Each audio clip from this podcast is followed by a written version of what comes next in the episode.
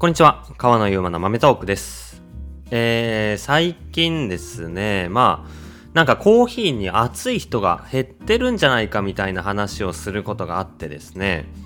まあ、確かになと思いつつ、えー、そうじゃないよと。実は熱い人結構いるぞと思ったりすることがあったので、えー、まあちょっとね、その話しようかなと思うんですが、例えばね、まあ、採用するときに、バリスタを募集するときに、えー応募は確かにたくさんもらえるんですけども応募する人はねあのたくさんいると思いますしバリスタになりたいバリスタに興味があるコーヒーをやってみたいって思う人はある一定数結構いると思うんですよね、まあ僕らも、えー実際募集すると、まあ、メールはかなりの数いただくんですけど、まあ、その中に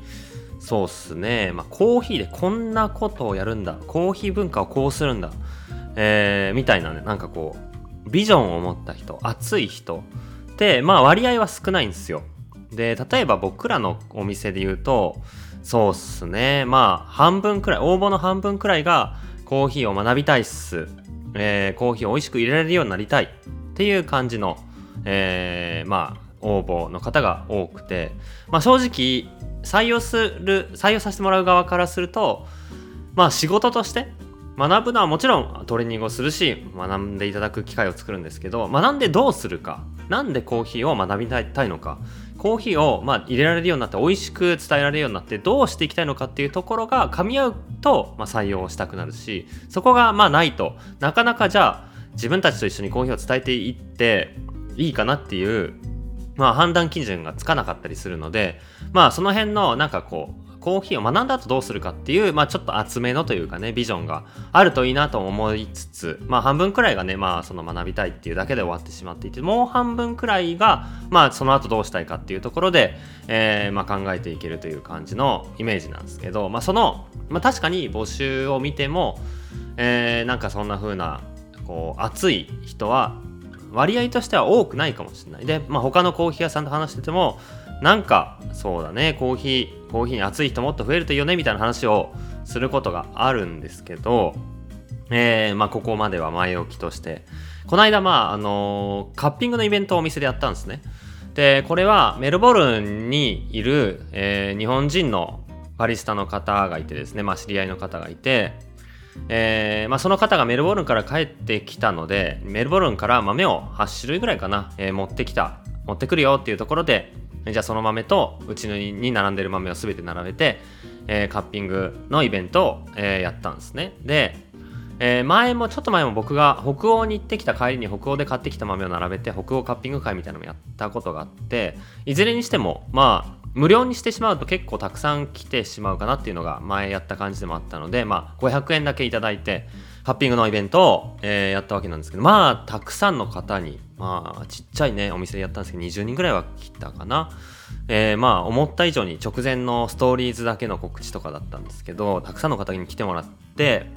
でまあそこに来た20人のうちの半分がカッピング初めての人だったんですよ、まあい今までカッピングやったことないよと初心者の人で。で、まあ、そこで初めてカッピングをするんですけど。いやそれ結構嬉しくて。カッピングしたことないのにそのカッピング会になかなか来づらいじゃないですか。で僕もちろん僕も初めての人大歓迎ですよって書いてはいたけど普通来づらいと思うんですけどまあ来てくれたし実際そのカッピングっていうものをやってみたいな。あいろんなコーヒー味わいを知ってみたいなテイスティングしてみたいみたいなって思ってくれる、まあ、コーヒーに熱意のある人というかコーヒーに強い興味のある人がまあこれだけいるんだと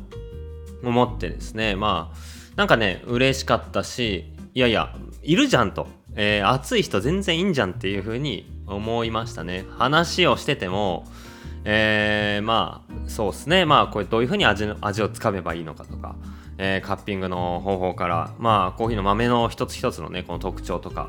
えーどんなフレーバーがするとか。どんな品種で生成方法でみたいな話とか。結構ねいろんな話をして、まあ、将来コーヒーの仕事したいんすとか。そういう人もたくさんいましたし。なんかうん全然こう希望があるなと、えー感じましたねその時。でまあそれで思ったのは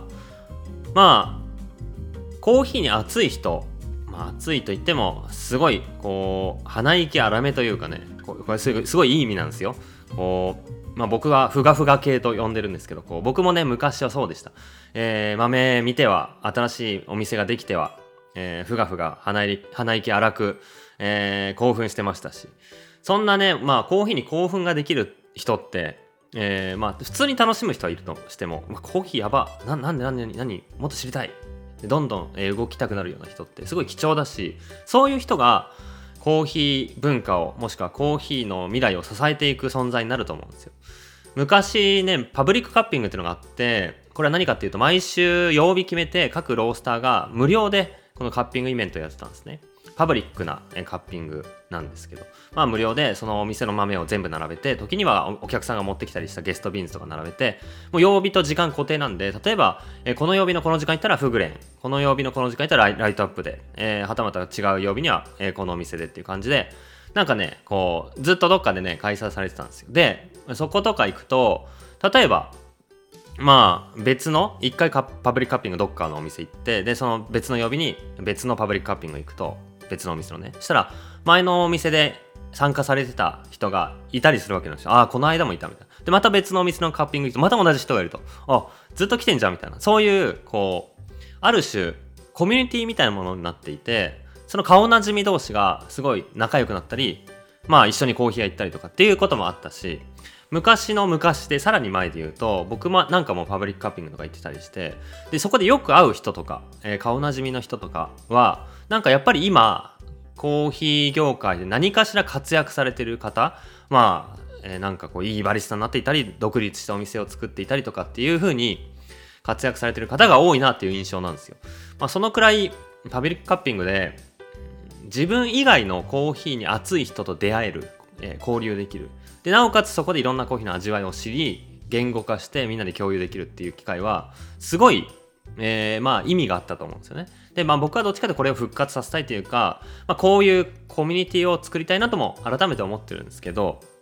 今まあ今回、えー、まあやって20人、えー、来たのがまあ単発でしたけども毎週とかじゃなくてただ単発でやっただけなんですけど来てもらえて結構やっぱりそこに来た人は熱量高めでうーんまあこれからもしかするともっとコーヒー知って仕事にしていくとか、まあ、独立する可能性がある人もいるんじゃないかなと思ったりしましたね。だからなんかまあ僕ら僕らっていうのはまあコーヒー業界の人とかオーナー同士とか会ったりするとなんか熱い人少ないよねとか言ってんのは熱い人コーヒーに熱い人はもうたくさんいる。なんなら前より増えてるかもしれない。んですけどそういう人たちが集まったりその熱量を共有できたり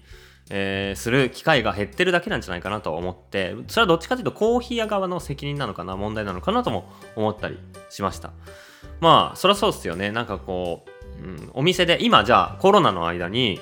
えー、お家でコーヒーを入れる人が増えましたと。で、その中でいろんな豆を買ってみようってことで家でドリップした人かなり増えたと思います。で、コロナちょっと明けつつ、いろんなお店回ってくる、まあ、カフェ巡り、コーヒー屋さん巡りをする人も、えー、増えたと思います。で、そこでさらにコーヒー好きになってっていう人はかなりの数いると思うんですよ。まあ、それこそ SCAJ なんか行くと、えー、コーヒーの、まあ、1年で一度の一番大きいまあ、展示会というかイベントなんですけどビッグサイトでやってる。そこなんかは9月末にやってまあ過去一にぎわって、えー、いいイベントだったんですよね。そこにも一般の方がすごい多くてやっぱりコーヒー好きになった人が増えたのかなかなと僕自身感じたんですけどじゃあそういう人が行動できることってまあ家で豆買って黙ってコーヒー入れるかえー、あとはネットで情報収集するかコーヒー屋さん行ってコーヒー飲みに行くついでにちょっと話すかぐらいしかなくてまあそれこそねフェスとかコーヒーフェスみたいなのは結構頻度高く出てます。増えてますけどそういうとこにまあ行くかぐらいしかなくてですねなんかこうみんなで同じようなコーヒー好きと熱量を共有したりとか知識を交換したりとかあとはなんかこうお店の体験ですよね。ドリップ教室とかあとは難しめのなんか焙煎とかカッピングとかのえー、ワークショップとか、まあ、そういうこう体験の場っていうのが体験とかコミュニティの場っていうのがまあ今コーヒー屋さん側で作れてないのでまあだからこそコーヒー屋側はそういったまあ、うん、熱量を育てていくようなことができていないしそれを直で見たり感じたりすることも減っているのでなんかそういうふうになんか熱い人少ないよねって言ってしまったりしてるのかなと思ったりしましたね。めっちゃいる。めっちゃいるんで、じゃあ、次の世代のコーヒー屋さんまた新しいコーヒーを飲む、まあ、美味しいコーヒーを飲める機会を増やしていくのであればそういう人たちをまあ育てていくっていうよりかはなんかこうその人たちが刺激に思えたりワクワクしたりして何かさらに一歩踏み出してもらえるようなまあステップきっかけをまあ作らないとなと思ったりしてますね。そういう意味で、まあ、例えば来年ね、2024年になったらですね、まあ、ちょっと来年の抱負を語るにはちょっと早いかもしれないですけど、そういったカッピングとかセミナーとか、まあ、一歩踏み込んで、コーヒー屋でコーヒーを飲む以上にちょっと、えー、さらに興味ある人が体験できるような場を、えー、作っていって、まあ、僕らはね、そういう風に作っていきたいなと思ったりしてますね。うん。皆さんどう思いますかね？ま、身の回りで、身近で、コーヒーに熱い人、減ってる？増えてる？もしくは変わってない？そういう人たちはどう困ってるのか？どうしたいと思ってるのか？何かねまあ皆さんの意見もね聞きたいなと思ったりしてるんですけど僕はそんな風に思って未来はあるなぁと感じたりしています。はい。そのところで今回は、えー、まとめるとまあカッピングをして感じたまあそういったコミュニティの場のが減ったことによるこう熱い人が少ないよね問題というところを話してみました。今回も聞いてくださってありがとうございます。